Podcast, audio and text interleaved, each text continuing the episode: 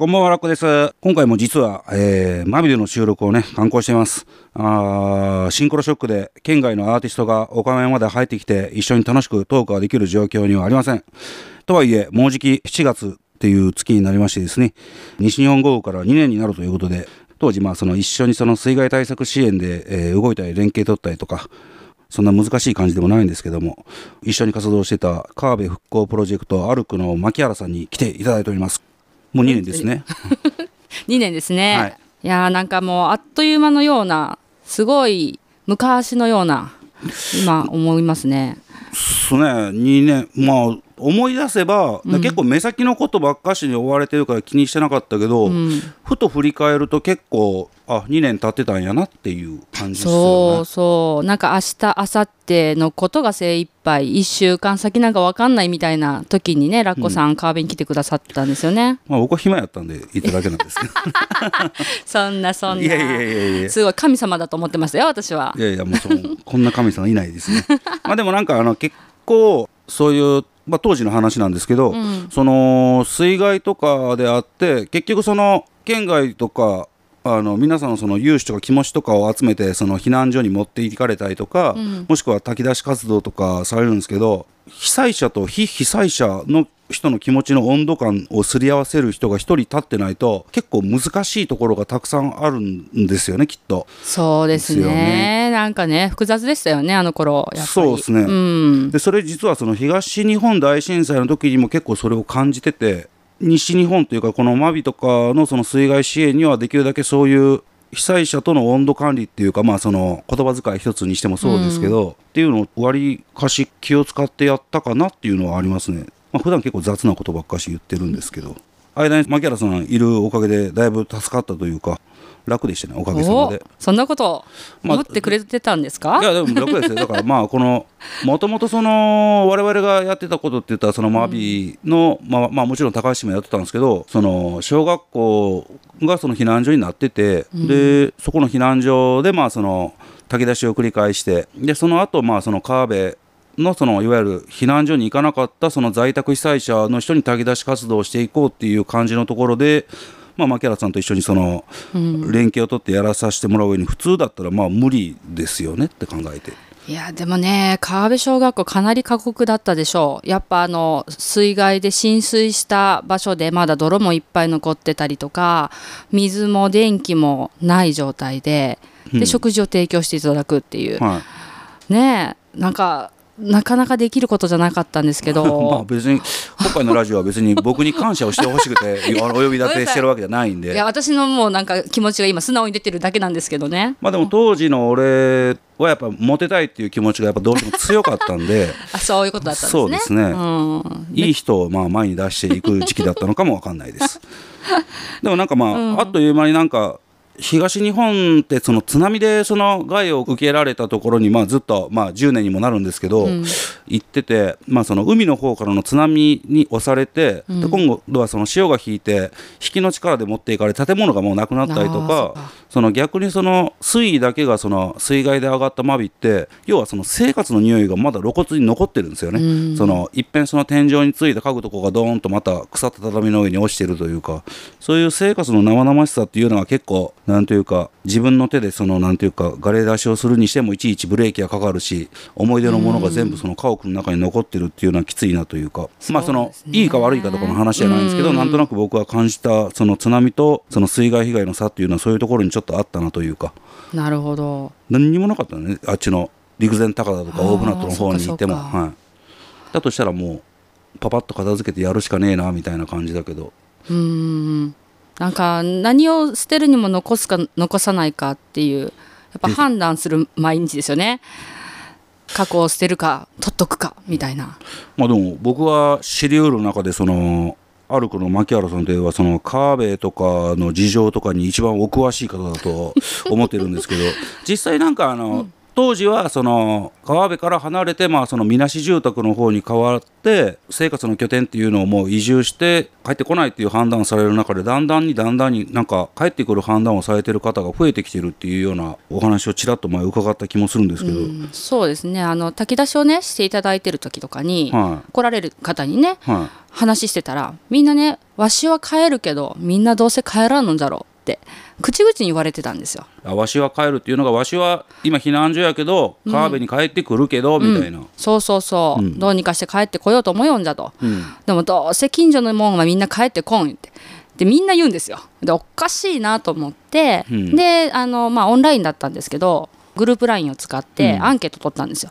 川辺に帰りたいですかって。うん。どうですかって。そしたら 92. 点何パーセントうんの人が帰りたいって答えてくれたんですよ。うん。だから川辺ってその災害で99%以上の人が床上浸水の被害に遭って一度はもうほとんどの方が川辺から真備町から外に出るような形になってたのにやっぱそうやって思いをまだ寄せてるっていうことに気づいて。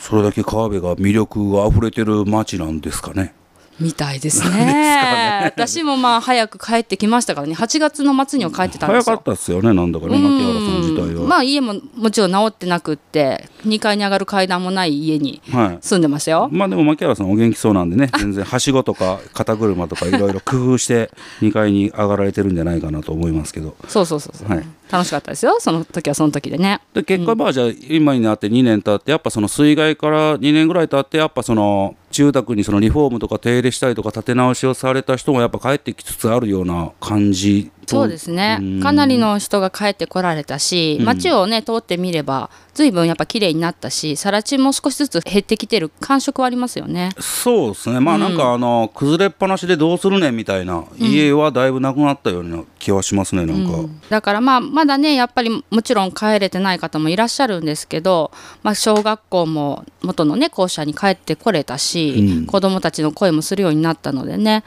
うん、だいぶ変わってきたなとは思います。どうでしょうねこれからどういうふうになっていくのかは分かんないんですけども水害前みたいな感じに戻ってくれるといいですよねそうですね。やっぱにぎわいがまずは戻ってほしいなとは思います。もう逆に言うと俺水害があるまでマビのことあのほとんど知らなかったんで知らなかったっていうか、まあ、知ってますけど、そのマビの方とまあそのお話ししてここで酒飲んで酔いつぶれて一泊してみたいな そういう経験はないので、なんかまあその水害があってからまあこの辺の地域の人と会ってお話ししてまあ仲間に入れていただいてるっていうような感じですね。個人的には。うんうんう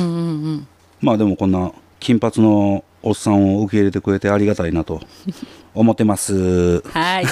マビに来ていただいてありがたいと思ってます。ええもう全然全然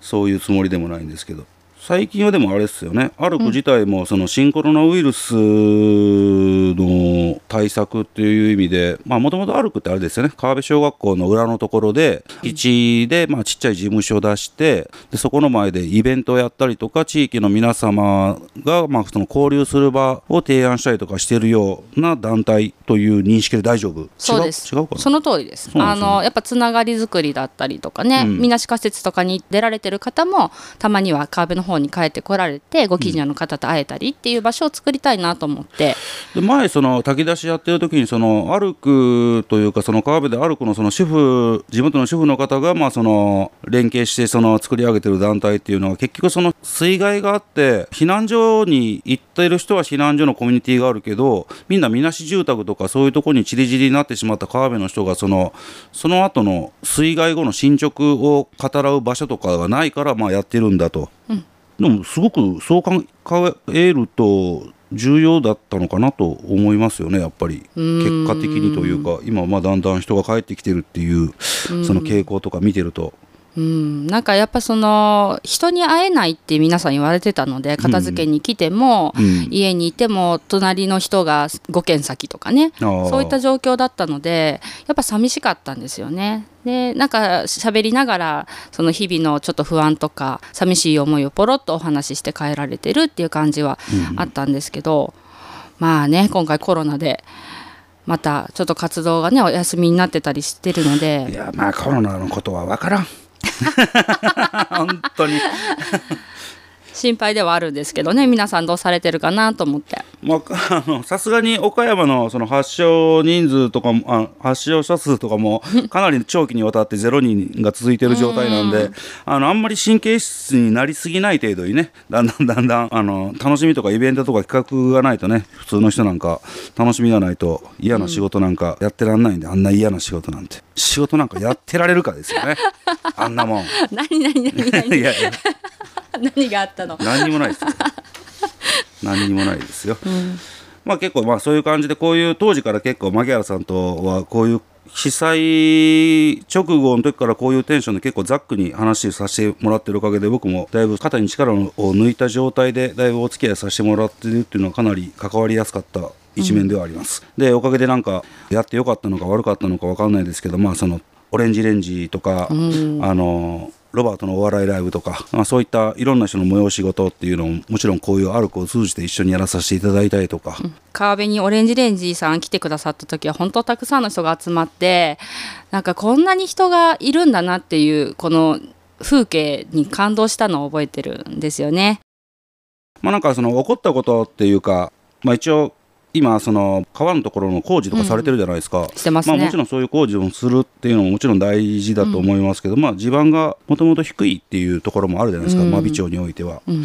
災害なんかまあ突然やってくるわけで、まあ、当然なんかその今後もその真備とかコミュニティっていうのをこのまま存続させていくためにやっぱそのいざこういう時になった時と災害とか水害が起こりうるであろうっていう時の防災のとかお話があったらお聞かせ願いたいんですけども。そうですね。やっぱそのね川のこととかハード面っていうのはなかなか住民だけではできないことででもあのソフト面ですよね。私たちの心構えの部分ではあのしっかり住民がやっていくべきだと私は思っていて。水害と友達になるみたいな感じ？わあ。ちょっとちょっと距離感欲しい友達ですけど、うん、でもやっぱねまた水害水害いな。やだ水害ねもう来てほしくないですけどね。ね。まあでもやっぱりね、はいはいはいあの水害が絶対ないっていうわけではない土地ではあるのでやっぱ考えていかないといけないし。で西日本豪雨の時もあの垂直避難って言ってね自宅の2階とかにおられてどこまで水が上がってくるか怖いなって思いながら家にいらっしゃった方がたくさんいいるんですよね。うんなので私としてはやっぱりその怖い思いをする人とか命をなくす人とかがもういないようにもし次何かあった時にはちゃんと対策ができているようにしたいなと思っていてあの今年はそういった防災についても力を入れているところです。川辺ってでもあれですよねああいうなんか小高い竹林というか山とか全くないところですよね。全くないんですよ。はだからもう99%がい、ね水没水没ですね。だから川辺の人はここに避難したらいいよっていう避難所もないから、うん、あのやっぱり限られた避難所に殺到してしまってはい入れずに、で行くとこないからやっぱ家に帰っちゃったっていう人もいらっしゃるんですよねたくさん。まあ、実際じゃあそういう時とか川辺の人とかがまあもしちょうどまあ今自分っていうか嫌な言い方ですけど今気圧と低気圧がガチガチやってて大雨とか、そういうのが災害が起こりやすい年間通じても時期なんですけど、実際そういう風になった場合はまあこの辺の地域の人っていうのはどういう風な動き方をしたりとかするように考えてられるのかなと。避難ってやっぱり結局は命を守ることが最優先。最優先。はい、なのであの浸水区域ではないところに避難してほしいっていうふうに私は思ってるんですよね。でうん、どこがあるかなっていことでしょ？や今思ったよ。どこかなと思うんですよ。はいうん、でもやっぱ避難所って定員があって本当に限られて入れないってことは多々あるので、うん例えばやっぱ車で避難するんだうちはって思うんだったら車中泊ができる場所をちょっと確保しておく。なるほど。まあでも前回とかはまあその水位何メートルかは覚えてないんですけど、まあでも2階の床ぐらいまではまああの行くところは行ってるわけで、そうですね。まあでもそうか。個々人におけるその気持ちを忘れないでくださいねって警笛を鳴らすことぐらいしかできないか。いや実はねハザードマップ見ると、はい。ここ5メートル以上なんですよ。浸水域。だから、うん。西日本豪雨の時より深い予想をされてるんです、はだから最悪のケースだったら、あ、うん、それはもう屋根に上がらないといけない、5メートルだったらね。うん、まあでもそういうところをさ探す？探す？まあ高台山の上とかに車で前回その2年前の水害の時ってまあその避難指示とか警告とか、まあ、出ましたよね、うんうんうんあれから実際にその水位が上がってきてっていうのにタイムラグどれぐらいありました？あれがね川辺のあたりでだいたい朝。朝。7時8時とかはい。ぐらいに水が来だしたって言われてます。でもまあ夜通しなんかずっと鳴ってましたよねなんけ。ずっと携帯が鳴ってましたね、岡山市でもなったもんな。まあそういうふうになった時にまあ落ち着いて必要なものを持って、車でまあ高台の方に行かれる方は行って、うん、避難所に行かれる方は行って行とって。で例えば町外とかちょっと離れたところに、うん友達の家とか親戚の家で安全な場所があるんだったら前もってそこのとこにね行かしてねって言っておけばまたそこも避難先になるかもしれない。まあ本当でも川辺に関して言えば高い建物ないですもんねないですないです。で土手に逃げるっていう人もいるからいるんですけど どこが切れるか分かんないからねわからんな とってもちょっと怖いなと思うしそうなんですよ。まあ、川の様子が見たいという好奇心も満たされてちょうどいいといえばいいかもわからんですけど怖いですよね 怖い。どこが。切れるか分かんない。そうなんですよ。まあ一つでもそれは川辺の住人の方もまあ多分こういうラジオとか聞いてあそうだそういう時のためにこう言っとこうと思わなくてもいっぺんねあの水害されてる方だから次こういうことがあったらこうしようと思ってられると思いますけども、ただまああの川辺だけに水害があるというわけでもなくて岡山県かどこにだってまあそのねなってる時はその、僕自身はその岡山市なんですけど岡山市も近隣のその旭川の堤防が決壊しそうですっていうそのシグナルがずーっとなってて。で大丈夫なんかなみたいな感じで。でまあそれは多分どこの地域にも多分おそらく該当することなんで一つ他人事ではないと。あーラジオをお聞きの皆さん感じ取っていただければと牧原さんがおっしゃってます。はい言ってます。僕はよくわかんないです難しいことはいえいえ。十分分かってくださってます。いやいやいや。えー、となんか歩くもう長いことやってて、なんかまあその歩くやっててよかったなとか特に今まで全くマビに関係なかった、まあ、僕も筆頭なんですけど、そのマビとゆえんのなかった人がまあそのいるの救いの手であったりとか、新しいその産業の発想であったりとか、仲間が増えることが多かったとは思うんですけどもいい思い出とかありました？僕以外で。いや先に言われちゃった。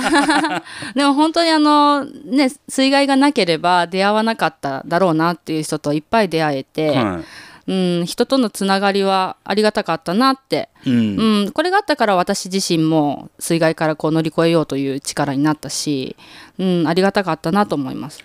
僕の関わり方としてはまあその水害なんかまあ100%ないに越したことはないんですけど、まあもうでこれでも起こってしまったことですし、まあ、より良くするために活動していくのも当然なんですけど、まあ、ちょっとあそこに定食屋を出したりとかその地域の特産品を使ったその飯取り物語って惣菜味噌を作るっていうのは、まあその水害があった後にあったんだけども言い方が難しいけども水害があって生まれた新しいものというのがちょっとあるといいかなというか前向きな方向にというか、元通りには多分ならないと思うんで、うん、町そのものとかまあ美味しいかどうかは謎ですけども。え？飯取り物語。はい。ねえ。なんかソールドアウトになってた私見た時。インターネットで工場がそんな大きくないので、そのある程度その生産数って分かるじゃないですか。で生産数が例えばその賞味期限もあるものなんで、いっぺんそのこれぐらいの注文数来たらソールドアウトにして注文数の分を作ってで出荷の準備ができたらまたあの販売をしてっていうやり方で順々に順々にやってます。なるほど、はい。や出遅れたなと思って。買えるやんそこで。買えるね。目の前で買えれるはずなのに、はい。インターネットで買おうとしてたからね、はい、牧原さんとかやったらもう賞味期限2日ぐらい前のやばいやつ全然 販売しますんで定価で。いやいや食べれますよ。美味しいから、まいけちゃういけちゃう、あはい そうかそうか。で、マビーもなんかあれですよね。飲食店もどんどん変えてきてて。そうですね。なんかいろんなお店がオープンしてあのもともとあったお店もだし、うん。新しいお店もできてるしう、ん。うん少しずつにぎわいが戻ってきてるなと思いますけどね僕も一応今ほとんど毎日マビーには来てるんですけどまあさすがに今もうあれですよね。そのガレ出しとかの案件とかっていうのも耳にしなくなりましたよね。何出し？ガレキ出し。あ瓦礫だし、うん。おおとかあの磨きとかまだあります？あいやほとんどないと思いますけどね今もうあれですよリフォームとか新築とかの職人仕事がほとんどですよね、ですね。うん。なんかたまになんかボランティアとかまだ募集してんのとか言われるんですけどいやどうなんだろうそれは。ちょっと分かんないなとかあんまり聞かないですけど今ちょっと困ってるのは多分更地にしたところが草がいっぱい生えてきてうん。でなかなかその管理に来れない住民さんもいて。ああ自分の地権者の方が。そうそうそうそあ草刈りしましょうかみたいな。うそう。それでももし案件があって言ってくれたらお。たまたまなんか俺草刈り機今2台あるんで。たまたま？たまたまたまたまっていうか草刈りしようと思って、は ああなるほどね、いあのーうん。草刈り機をお知り合いのおじいちゃんから、あの2機譲ってもらったやつがあるんで。おー。いやなんかそういうのはたまに聞くんですけどねやっぱり。うん。まあでもそれをボランティア使ってやっていいのかどうかみたいなところもありましょうね。それが難しい。だからねやっぱそれはその非被災者の俺がまあそのやりたい人がいたとして、うん。いやなんか草刈りやったらやってほしいっていう人行さんいてるでみたいな感じで接するのがいいのかもわかんないですよね。難しいですなんか、難しいですよ、はい。まだね。炊き出しもすれば、うん。ただでご飯あげれば別に被災しようがしてなかろうが長打をなすのは分かってるんですよ。それは。うん。けどまあそれをあの牧原さんもずっと言われてたけど、まあ、少しでもいいんでお金を取ってくださいというか、うん。まあ、そういう管理をしていただける方がその被災者側にいるっていうのがすごい助かるというか、うんいややっぱねちゃんとお金を払っていただくっていうの大事ですねどんな状況でも。うん、炊き出しをしたいっていう人はもう全然、いやもうお金とかそんなんじゃなくて、まあ、あの笑顔になればいいとか楽しい時間が、あのわずかでも作ればいいっていうそういう気持ちでまあもちろん被災地には来てるわけですから、はいまああの難しいですよねその辺は。うん難しくないか。というわけで、えーラッコの雑音クラブ今回はマビの川辺のアルクの事務所の方に来てですね牧原さんとお話をさせていただきました。あの牧原さんなんかラジオを通じて言いたいこととか終わりでしたらラジオは岡山県内なんですけどその後 YouTube とかで興味ある方には全国的に聞かれる可能性が多少ありますんで、はい。なんか一言二言ありましたらお願いします。はいあの西日本豪雨災害の時には本当に全国の皆さんにお力をいただきましてありがとうございました。2年を目前にして本当に街も綺麗になってきましたし住民の皆さんも頑張ろうと思って前を向いて歩き出しています。ぜひあのマビの方に遊びに来ていただいてまたこう盛り上げていただけたら嬉しいなと思います。よろしくお願いします。遊びに来てもらいたいですね。本当来てほしいですね。遊ぶとこないですけど。ないです。山川みたいな。あ草刈りし放題。です魅力いっぱいですね。あんまり美味しくない定食屋だったらそこに角にありますんで。大したことないんであのそんな野良猫食堂そろそろ夏になりましたんで冷麺を始めようかなと思っております。いいっすね夏。はい。このニュースが今のマビ一番のニュースになるとは思いますけども。ホットニュース。ホットニュースというわけで、えーラッコの雑音クラブそろそろお別れの時間になりました。YouTube にもとか Spotify もそうだったかな。この番組の過去の放送をアップしてるんで、えーよかったらぜひ聞いていただけたらと思います。チャンネル登録をもし差し支えなければよろしくお願いいたしたいなと思ってございます。牧原さんどうもありがとうございました。ありがとうございました。お相手はラッコでございました